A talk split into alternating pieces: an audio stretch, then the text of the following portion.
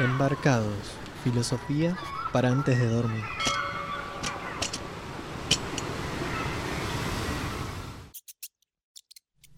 Ratas, escurridizas, tramposas, ágiles. Dice la historia que la peste bubónica del siglo XIV tuvo como principal transmisor a estas pequeñas bestias. De allí en más, la rata se volvió un símbolo de la enfermedad. Pero, ¿qué nos diría Diógenes el cínico de esto? ¿Qué puede decirnos este filósofo de lo animal? ¿Qué mirada nos ofrece en su gran bestiario?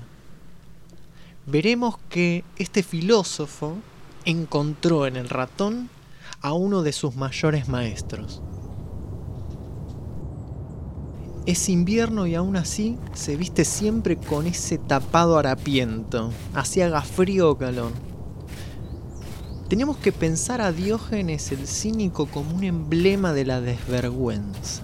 Es decir, pensemos un momento en la vergüenza. Donde nace el vergonzoso, hay una moral por debajo que lo sustenta. Ruborizarse, ese cambio de tez de color rojizo en la cara, revela algo. Justamente muestra que lo que alguien ha hecho es cuestionable. La vergüenza puede ser un síntoma para poder darnos cuenta que hay algo juzgable. Pero Diógenes, por el contrario, deja ver en todas sus acciones actos de desvergüenza justamente con sus acciones horroriza al civilizado. ¿Y qué se puede esperar de alguien que defiende la homofagia? Sin embargo, en ese acto que revela lo ridículo de ciertas costumbres, en sus acciones pone en jaque la moral establecida.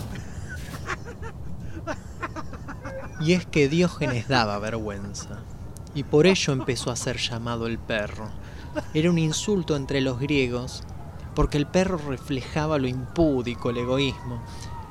Los animales brutos no saben de decencia ni de justicia. Entre los animales Aristóteles supo concederle un lugar especial a las abejas y en cierto sentido a las hormigas.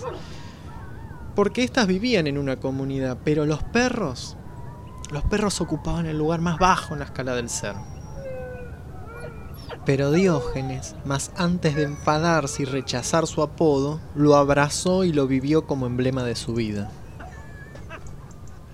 Imaginemos a Diógenes joven, llegado a esta tan afamada Atenas de los grandes intelectuales, de los grandes filósofos, sin dinero, y ahora encima sin esclavo, cosa que tanto Aristóteles y Platón gozaban. Se dice que el esclavo de Diógenes lo abandonó en el medio del viaje de Sinope a Atenas, y el filósofo solo atinó a decir, gracioso sería si Manes, o sea su esclavo, vive sin Diógenes, pero Diógenes no puede vivir sin Manes, mostrando así la incipiente independencia de este perro. ¿Acaso no son más esclavos aquellos que dependen de otras personas para sus trabajos? Así encontramos a Diógenes al fin en Atenas. Solo se dedicó a deambular en la ciudad, en el ágora. Justamente mendigaba para sustentarse. Pero se contentaba con poco. Podríamos decir que es un vagabundo, un errante. Pero quiero evitar un problema acá, porque un problema que tiene que ver con la romantización del linchera. Porque una cosa es quedarse sin techo resultado de una sociedad injusta y otra el vagabundo por voluntad propia. Y Diógenes era este último.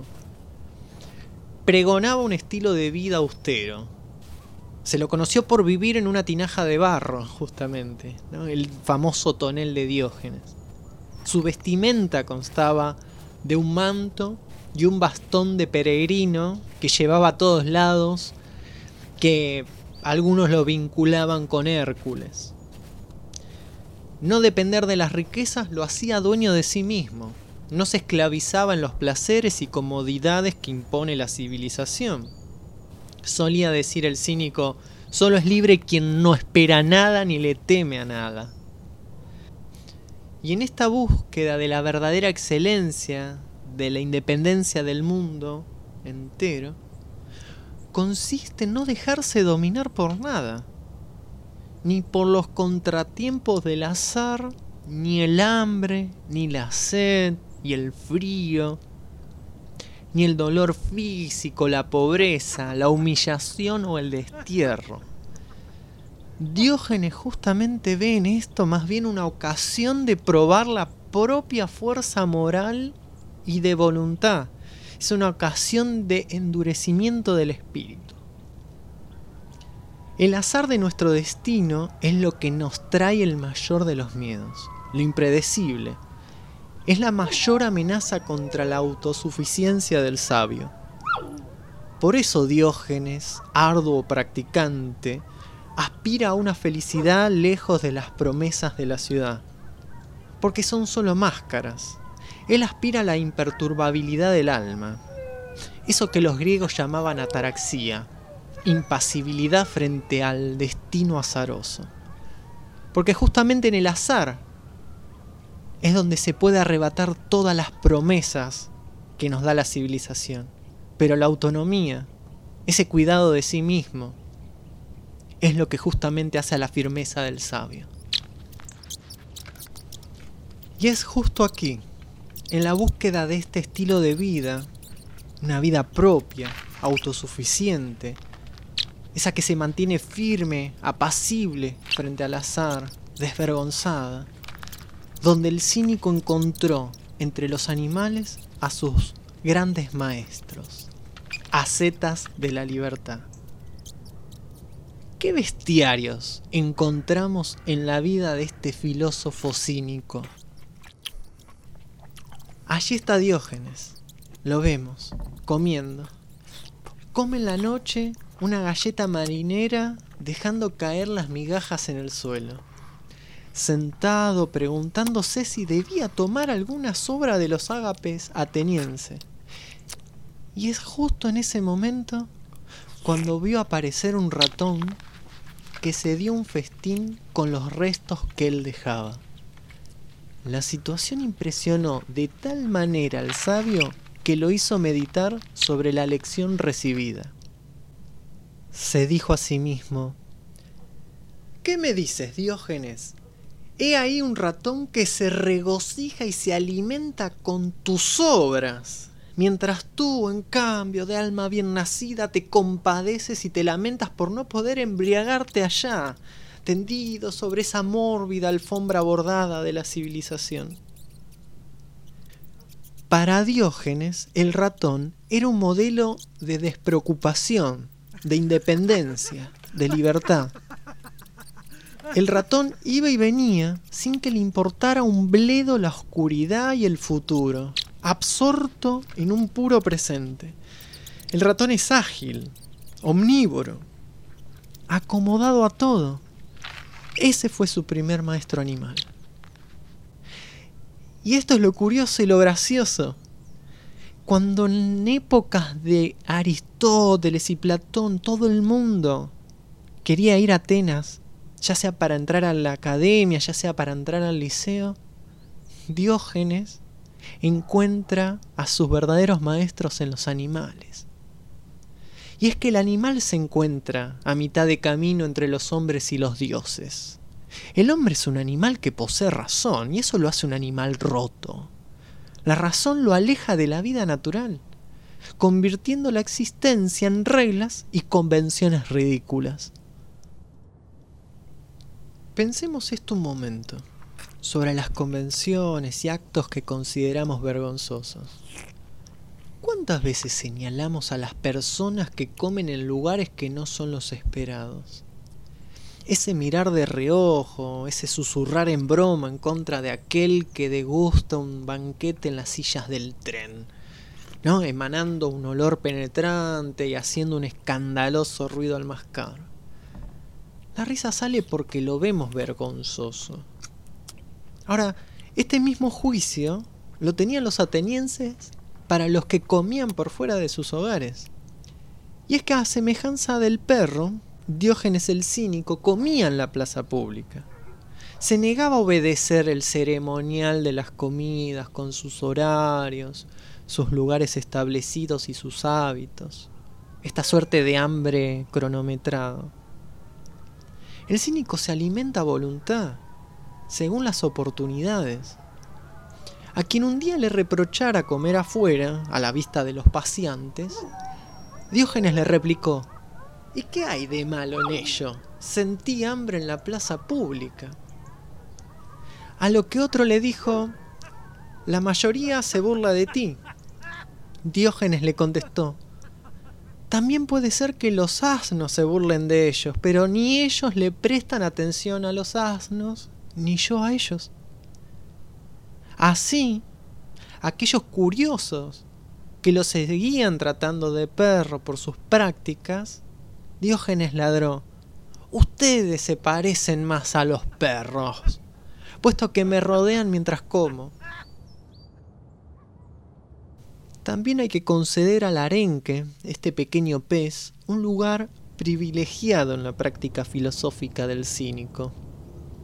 El arenque fue parte de la iniciación cínica.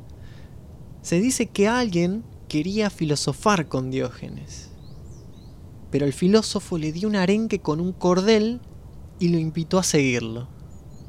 Justamente se le negó la admisión a este aspirante porque sintió vergüenza de arrastrar consigo al pez. A lo que Diógenes dijo riendo, a la amistad tuya y mía la destruyó un arenque. Otro tiempo tuvo al pez como una virtud pedagógica. Un día Anaxímenes, un gran orador, estaba discutiendo sobre cierto tema a lo que Diógenes se limitó a levantar un trozo del pescado salado y distrajo así la atención de todos los oyentes.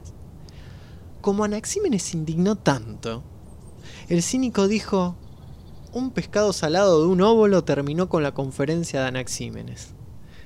A ver, para medir tal gesto tendríamos que imaginar a Diógenes en un congreso universitario, en un anfiteatro donde se agrupan ancianos reconocidos como patrimonio cultural. Un gesto llevado allí, donde reina un espíritu de lo grave y de una compostura, todo eso convertido en pescadería. Es más que una travesura es una crítica directa al espíritu solemne, institucional que se pretende dueño del saber. Diógenes ha predicado toda una vida las prácticas cínicas, una metodología, una filosofía que privilegia el gesto, el acto o el signo por sobre la palabra o el discurso solemne. Y si se desliza en discursos, autoriza el juego de palabras y las provocaciones. El sarcasmo roza la injuria, como aquella vez que siendo invitado a una casa, el dueño de la misma le pidió que no salivara en ningún sitio porque todo el lugar era noble. Y Diógenes resolvió escupir en su cara diciendo, escupí en el único lugar innoble. Pero no es un sarcasmo que busca desvincularse del otro. Atiende a la idea justamente de iniciar al otro en una sabiduría mayor. En este largo camino de animales como maestros nos queda el último animal que se nos muestra vinculado directamente con la muerte de nuestro filósofo. Variadas son las narraciones sobre la muerte de Diógenes. Sin embargo, debemos detenernos en el relato que versa en relación al pulpo asesino. Por haberse cruzado en su camino este extraño animal, Diógenes terminó pagando muy caro el encuentro. Como siempre había enseñado las virtudes de la sencillez y la armonía con la naturaleza, se negaba a utilizar el fuego, cosa que hemos visto en el capítulo 1, y se negaba a consumir en definitiva los alimentos crudos. Uniendo el acto a la palabra, el filósofo quiso un día comer un pulpo crudo pero obviamente no le cayó nada bien. Cólicos, dolores, indigestión y hasta la misma muerte asistieron a la cita. Diógenes murió sin renegar de su tesis e incluso queriendo verificar su validez mediante el ejemplo. Amigo de las experiencias simbólicas. Uno podría ver justamente en sus mismos actos una, una especie de argumento, un argumento implacable. Diría algo así, si la homofagia fuera contraria a la naturaleza, ésta se encargará de hacérnoslo saber. Ahora bien, podríamos preguntarnos como cierre, dicho rechazo del propio cuerpo de Diógenes, ¿debería interpretarse esto como una contradicción a su enseñanza impartida?